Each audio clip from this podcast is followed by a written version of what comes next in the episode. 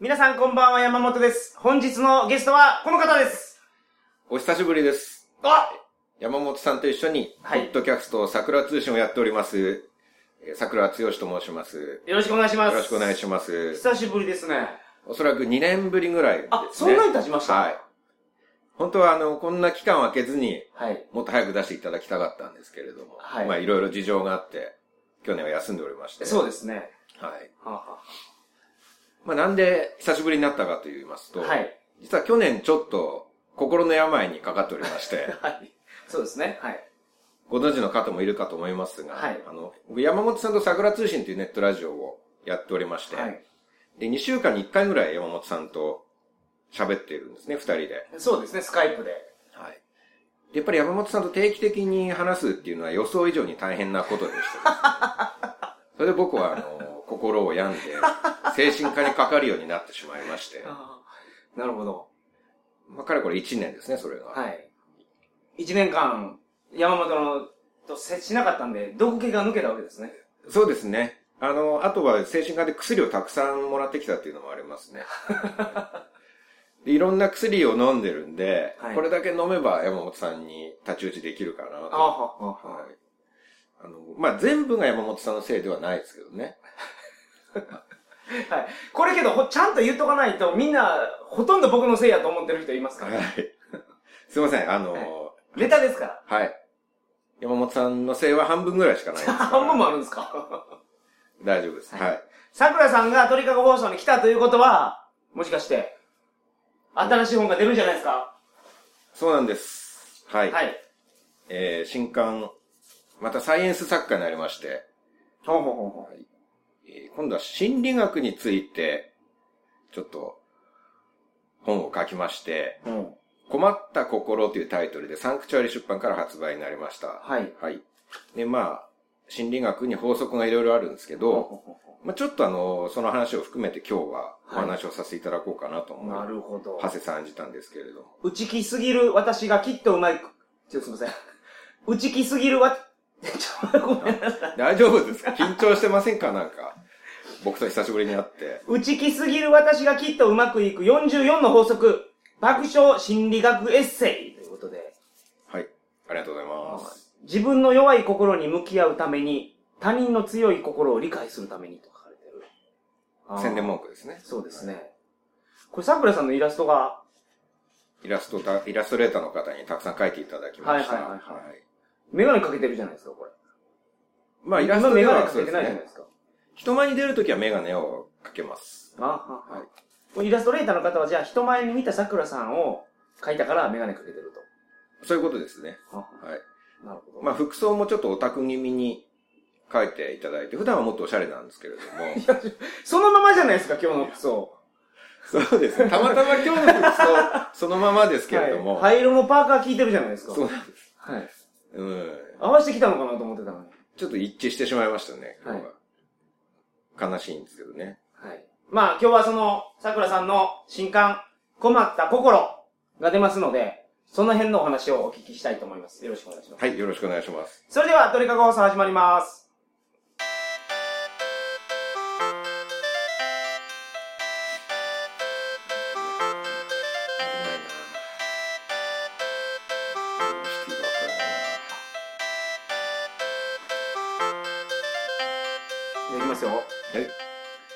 めまして、こんばんは。鳥かご放送第411回をお送りします。番組に関するお問い合わせは info.tkago.net info.tkago.net までよろしくお願いします。よろしくお願いします。はい。この困った心、売れそうですか？そうです。どうですかね？まあ、売れるんじゃないですか？鳥かごさんのお力を借りて、なんとか。心理学ってけどみんな興味ある内容やと思うんですよ。はい。で、桜さんの前書いたサイエンス本っていうと、感じる科学。あれは、はい科学を知らない方に対しての入り口になる本。うん。ですよね。桜節のエッセイで、まあ科学とか得意じゃないよ、理科が昔苦手でしたっていう方でも、面白く入っていける本でしたけど、はい。今回の困った心も、心理学全然やってない方人でも、はい。大体わかるような内容になってるんでしょう。はい。もう初心者向けに書かれておりまして、はいはいはいまあ、世の中には学問の入門書っていうのがあるんですけれども、はいまあ、感じる科学の時もそうだったんですけれども、まあ、あれは相対性理論ですね。はいただ、入門書っていうものを読んでも、一般の人にはその入門書も理解がなかなかできないと思うんですよね。はい。難しいですかはい。で、まあその入門書のさらに入門書を書こうじゃないかということになりまして、で、えー、まあなんというか、アホでもわかるというか、まあ僕自身がアホなんで、アホの視点で書けば誰でもわかるようになるんじゃないかと思いまして、なるほど。まあ入門編の入門編、うん入門書入門書っていう感じで捉えていただければと思うんですけれどもね。なるほど。いつから発売になってるんですか？えーこれは2月26日発売なので、もう発売になったのかな？もうこれを聞いていただいてる時にはもう出てると。はいはい。はい。ちゃんとこの田中陽子先生が監修でついてるんですね。はい、専門家の先生についてい筑波大ただいております学大学院はい。の先生はいですか、あ、筑波大学の大学院を卒業されてる方ですね。臨床心理士という。だから専門家もちゃんと、はい。この桜さんの、チェックをしていただいて間違いがないかどうかというところを。今ちょっとパラパラ見てたら大人のお風呂のこととか書いてたんですけど、はいそうですね。は いそういうのもこの見て問題ないと。はい。あの、やっぱり例え話をどう工夫するかなんですよね、こういう本っていうのは。はいはいは身近な例えでどうなるかっていう、身近の、がソープランドなんですか？まあ とは書いてないぞ。露骨には書いてないですけど、はいはいはいまあそういう例えも中にはありますよっていう。なるほど。はいははい。い。で、今回鳥かご放送に出ていただく時にですね、はい。桜さんは原稿をいろいろ書いてくれてますかそうら。はい。はい。あの、めちゃめちゃ緊張しますね、しかし、久しぶりに。そうですか？はい。いや、この後飲み会があるからそれで緊張してるんでしょ。あそうなんです。まあそれもありますけれども、ダブルで緊張しますね。あの、この後、桜通信オフ会っていうのがはいありまして。初めての飲み会ですけど、そうなんです。50人ぐらい申し込み来ましたからね。まあありがたいことですけれども、はいちょっともうどうしていいかわからないですね、本当に。で今こうして日本酒を飲んでいますけれども。桜さんが日本酒飲んでるのって、その、あれでしょ。もう不安すぎてお酒で書き消そうとしてる。もうどうしようもないですよ、そわそわして。どうしようっていう。だって僕一人の見知らぬ人と、は初対面の人と会うだけですごい緊張するのに、はい。いきなり50人近くの初対面の人と 一日で会わなきゃいけないんですよ。はい。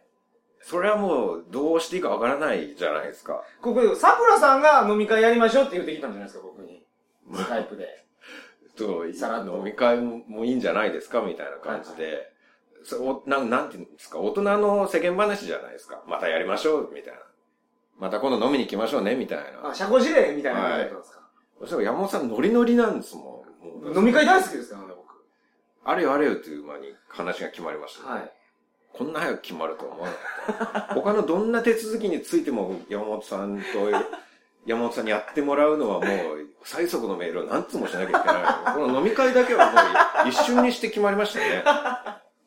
いや、あれですよ。一応なんか、その、先生、お医者さんに聞いたらね、はい。その人と会いたいと思ってるっていうのがちょっとでも出たら、はいそれはもういい傾向にあるそうです。桜さんが。あ、そうなんですか？去年その悩まされてた病気からいい傾向にいってるっていうことですから、うんそれはもう、あの、竹馬の友と言われた桜剛ですから。はい。そのために一肌も二肌も脱ぐじゃないですか。そうですね。山本さん、病僕を病気にした責任がありますから、違いますよ。自らカバーするっていう。直してくれるんですね、それで。いやいや、もう今日の飲み会でね。まあ、あんまり緊張せずにやりましょう。とりあえず今日は、無理ですね。本の宣伝せないかんのですから。はい。そうなんですけど、はいまあ、口がまだ回ってないですし、もう、どうしよう。何を言おう。で原稿はあるんでしょ、原稿。これ、これのまま順番に進めたらいいんですよ。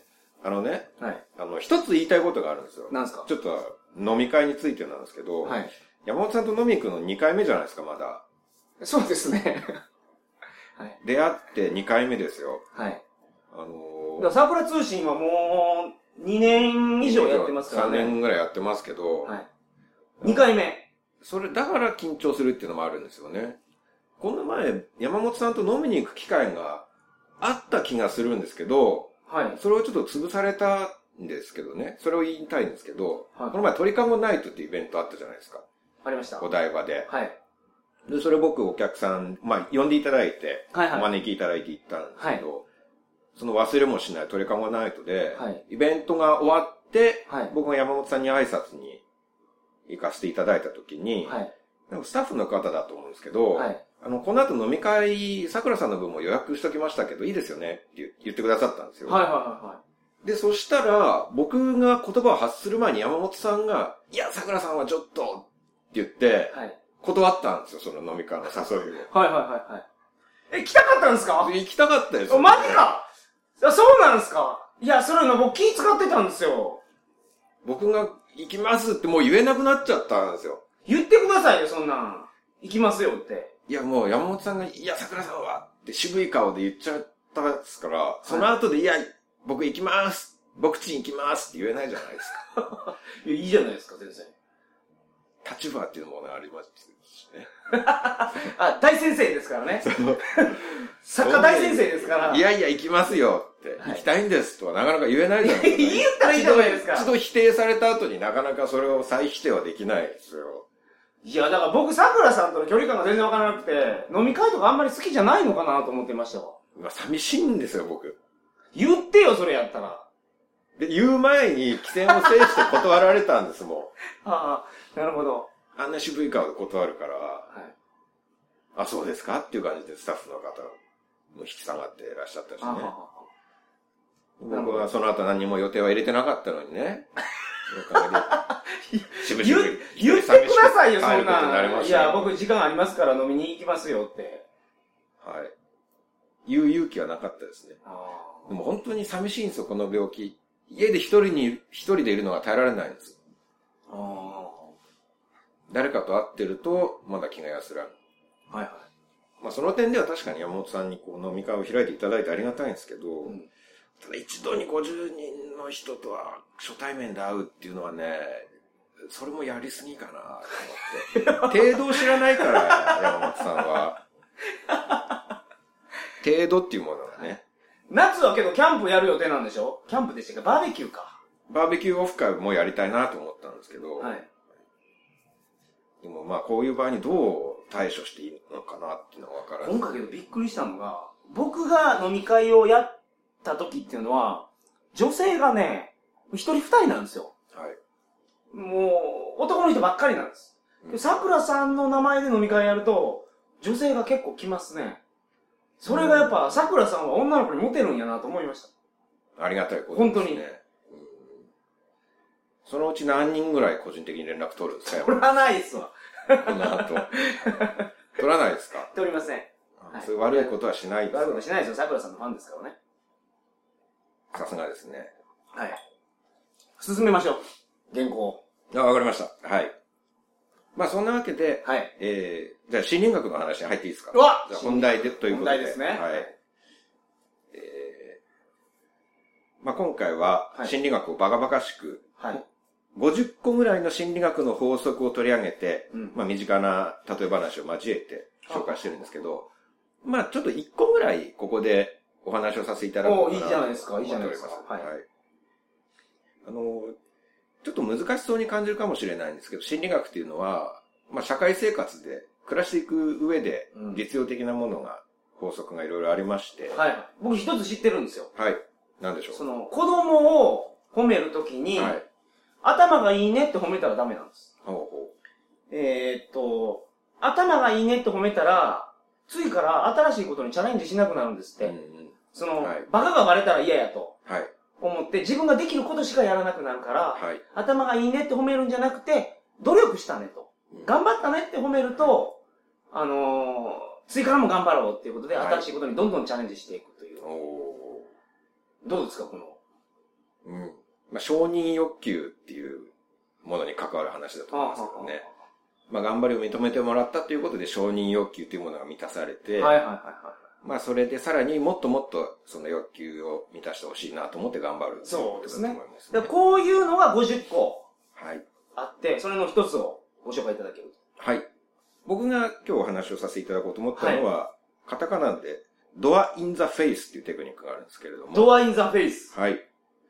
これはですね、はい誰かに頼み事をしたいときに、はい。まず必ず断られるような大きな頼み事をして、うん。でそれをわざと断らせてから、本当の本命の頼み事をするっていう、そういうテクニックなんですね。おー、なるほもうアメリカにチャルディーニっていう心理学者がいたんですけど、ど。はい。彼が自分の受け持つ学生に、うん。今度2時間かかる研究に付き合ってくれないかって頼んだんですよ。はい。で、そうすると、2時間も研究一緒にやるの嫌だなと思って、うん学生はほとんど引き受けなかったんですね、それは。体臭がきついんですね。体、体臭がその体臭体チャウジーニ教授は。いやいや。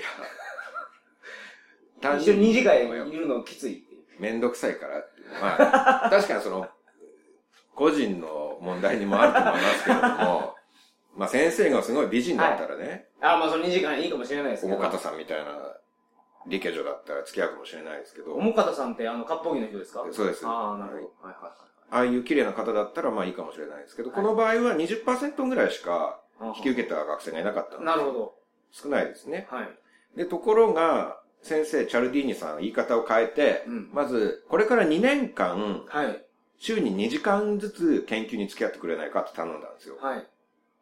で、まあ当然みんな嫌ですよね、それは。2年間も毎週付き合う。まあほとんどの人が断ったんですよ。はい。はい。で、そこで、分かった。じゃあ2年はいいから、はい1回だけ2時間の研究に付き合ってくれ。おー、なるほど。って言ったんですよなるほど。はいはいはい。そうしたら今度半分以上の学生がはい。OK ですと。あー引き受けたんですよなるほど。まあ、要するに、何か人に頼みたかったら、はい。わざと大きな頼み事をして、はい。それをあえて断らせるんですよ。はい。で、それから本当の頼み事をすれば、なるほどね。引き受けてもらうはいはいはいはい。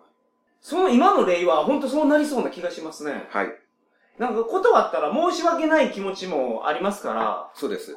一回で2時間で済むんやったらもうやろうかなって。一度断った罪悪感もありますから、ねはいはいで、相手が条件をちょっと譲歩してくれたら、はい。うん。じゃあこっちも譲歩しようっていう気気持ちが相手にも生まれるんですよ、ね。これがドアインザフェイスっていう。そうです。まあ、例えば、山本さん100万円ください。はい。嫌ですよ、そそうですか？はじゃあそこのビール一口ください。い。それは全然いいですよ。それは全然いいですよ。こういうことですててか、一番初めからビール一口ください言われてもいいですけど。いや、今、最初から僕ビールくださいって言ってたら断られてたと思いますよ。それが最初に100万円くださいって言ったことによって、100万円からビールになったことによってビール OK なったんですよ。いや、初めからいいですよ。気づかないうちに。あ、僕気づいてないけど。はい。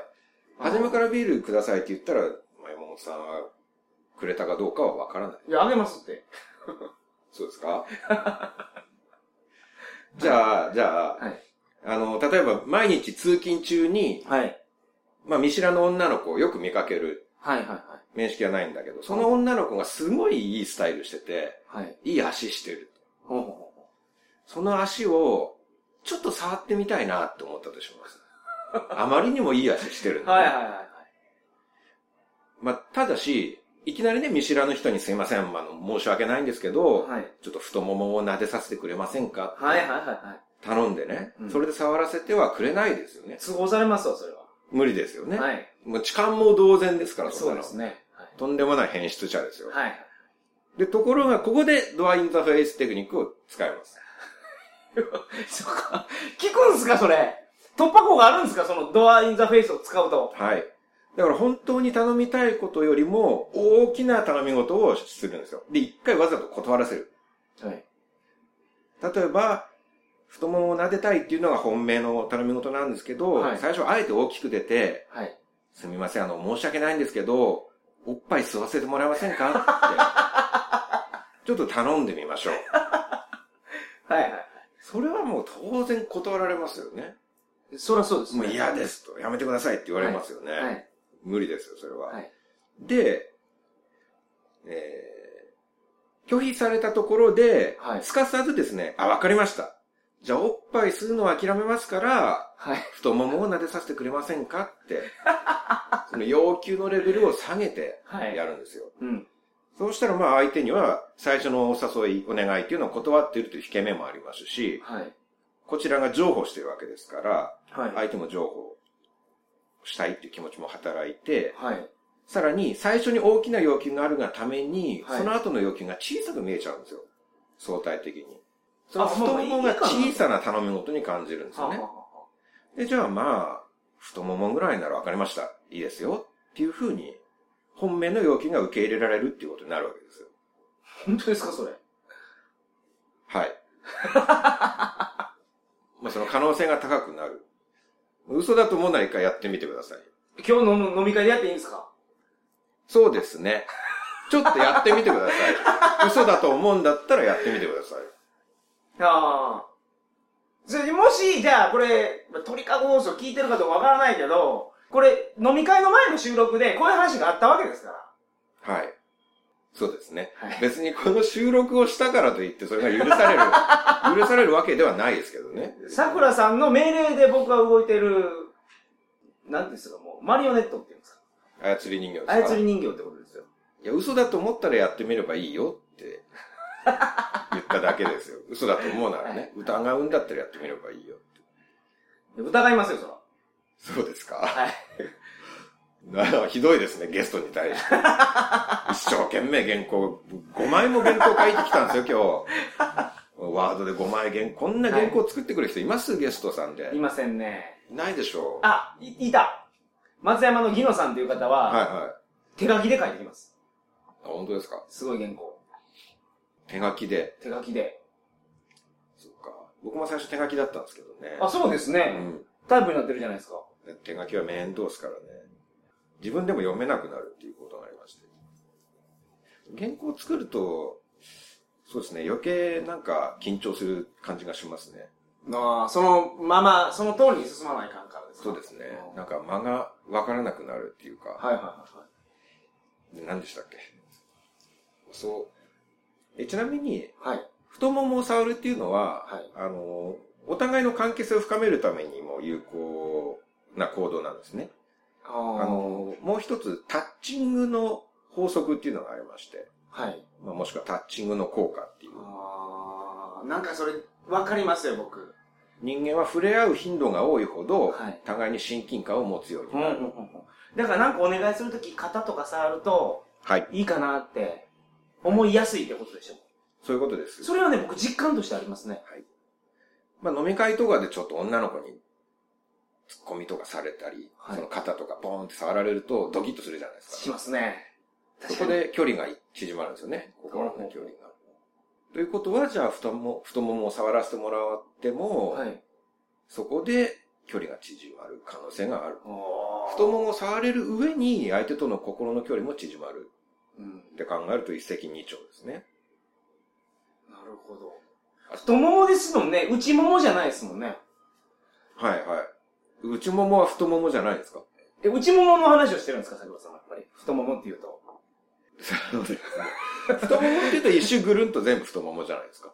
ああ、なるほどね。はいははい山本さん内ももの話をしてたわけですね。い。いや、僕、いじゃあ、内ももでずっと考えてて、なんか難しそうやなと思ったんですけど、はいあ、そういえば上でもええんやったら、なんかいけそうな気がするな。外でもいいですよ。あはははまあ、タッチングの効果は、はい本当は頭を触るのがいいらしいんですけどね。頭ですかはい。毛根を刺激してやると気持ちいいらしいですよ。女の子は頭なで、頭撫でられるとドキッとするってよく言うじゃないですか。言いますね。だからなでなでしてあげるといいんですよ。あの、ビレッジヴァンガードではい。売ってるんですけど、はい。あの、頭マッサージするやつ知りません？針金でできてるやつ。あ、あの、東急ハンズとかでも売ってる。売ってますかね？あの、ゾワゾワするやつ。ゾワゾワするのは知らないな針金で、なんか、あの、なんていうんですか、あの、昔の人がパーマかけるときにカポって被るような、はあ、んな感じで、はいが針金の骨組みだけでできてて。それで、あの、頭皮を刺激するうんやつがあるんですよ。はい。あれ一番効きますね、じゃそうですね。じゃあ、でもそれ、道具を持って行ってそれをやってあげるっていうことですか？あ。はい。あ、チングって地肌でいかないかんですか？うん。そうですね。握手とか、あそういうものですから、なるほど。まあ、ただ、あの、人は自分が持っているものも自分の体の延長と感じる習性もありますから、自分の、の体と繋がっている状態だったらいいと思いますよ。自分が手で持ってやってあげるとかね道具を渡してやらせたらダメですけど、剣豪は、刀が体の一体になるそういうことですね。あ はいそういうことなんですか？あ、そうだよ、まさに。そうですよ。体の一部と感じてくるっていう。なるほど。はいだから相手の身につけているものとかを。触るのも、タッチングの効果がちょっと発揮されるんですよね。まあ、そうですね。例えば携帯電話とかだったらいいと思います。すごく身近に持っているものだったら、はい手を離れても、はい。それを触らせてもらうと親近感が湧くっていう。あーもう体の一部になってるから、それを携帯電話触ることで、そね。の彼女の内もも、内ももやない、太ももを触るみたいな感じになるんですね。まあ、握手程度だと思いますけれども。ああ、なるほどね。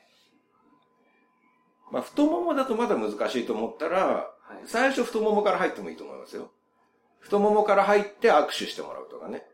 そのレベルはまあいくつかありますけれども。あ、そうか。それだと、また電車の中でも、一発目に太もも触らせてくださいって言うとめちゃめちゃ気持ち悪がられそうですけど。いや、そこがいいんですよ。だから最初に気持ち悪いことをお願いするから、はい次に普通のことになったら、あ、そんなことでいいの？じゃあいいよ。最初に太ももなんて気持ち悪いって思わせておいて、わ、はいかりました。じゃあ太ももはいいから握手させてください。って言えば、ほんまにいけますかね、それ。あ握手ぐらいならいいですよって。あで、最初から、すいません、握手してくださいって言ったら断られますよね。見知らぬ人から言われたら。まあそうですよねです。よね。それが太ももを触らせ触らせてってこう付きまとって、拒否されてから、じゃあ握手だけで、握手してくれたら帰りますんでって言えば、はい。握手ぐらいしてくれますよね、それは。ああ、なんかそう、そう聞けばそうですね。ですよねまあもう握手さえすればもうこの人帰るんやと思ったら。はい。あこれがドアインザフェイステクニックなるほど。こういう心理学のテクニックがはい。ズボンズボン入ってるんですねこ。のように大変実用的なテクニックがいくつも入っている。ドアインザフェイスはちなみに29番目です。はい。覚えてましたか？いやー、そこまでは。ちょっと病気の影響で忘れっぽくなってるんで、はい。今回書いたことあんまり覚えてなかったりするんですよね。よう書けましたね、それ。そうなんですよね。なんかこう、類まれな集中力を発揮して書いてましたけど、はい。終わったら忘れて、新鮮な気持ちで自分でも読めますけど、自分の本を読むと。ああ、あ桜剛の本を、内容を知らない状態で読んでみたいなって僕は思いますね。面白いから。あ。おそういうことですか？はいあ。自分が一読者の立場でこの人の本を読んでみたかったなっていつも思いますね。はい。で、今回読めたんでしょ？そうです。はい。そこでほんでめちゃめちゃ面白かったと。はい。なるほど。大変面白かったです。先ほどお伝えしたようなテクニックが、はい。ボンボコ出てくるわけですね。そうです。という感じで、はい原稿5枚目まで、えーしめでたく終了いたしました。ええあ、ほんまに5になってる。はい。あ、そうですか。はい。僕まだ1枚目やと思ってましたわ。そうですか。いつめくった何回もめくってたじゃないですか。4回めくって今5になってます。全然気がつきませんでした。なるほど。わかりました。えーと、もう一度本のタイトルを紹介させていただきます。サンクチュアリ出版さんから出てます。定価1300円、プラス税。あ、そうか。税金が変わるから、4月に。そうですね。パーセンテージが変わりますが。はいはいはい。まあ、定価は、えー、税抜き1300円ですね。ほんほんほん困った心。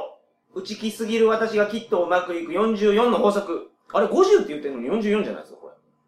細かいことはいいじゃないですか。44も50も同じじゃないですか。一緒じゃないですよ。44四捨五にしたらだって40やもん。44と50違いますか？はい。今日飲み会参加してくれる人44人じゃないですか。まあそうですね。ね。はい。山本さん最初50人って言ってましたよね。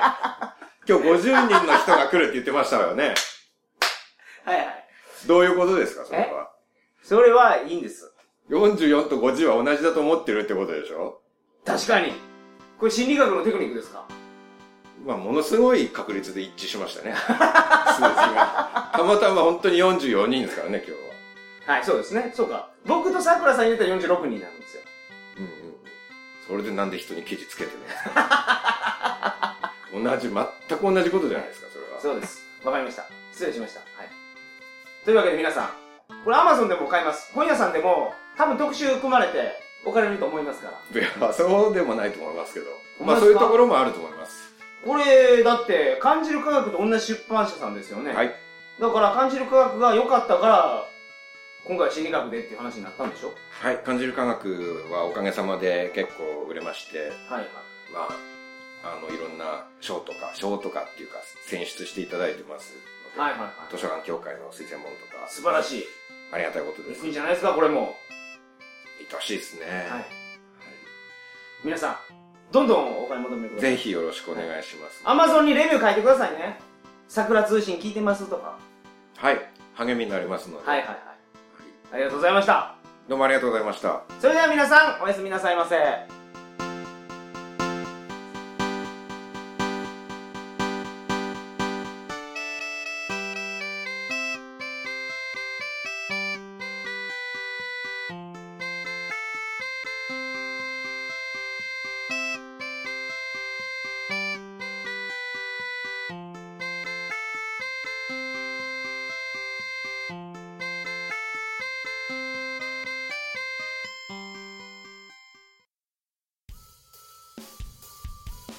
皆さん、こんにちは。桜通信イメージガールのさくらちゃんです。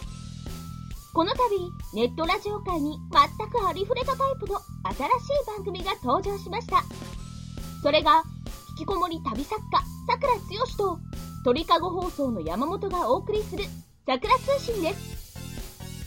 通勤前、就寝前に、アホな話を聞いてバカバカしい気分になりたい皆さん、ぜひ桜通信、www. さくら通信 .com までアクセスしてくださいね。お兄ちゃん、聞いてくれなきゃ嫌だからね。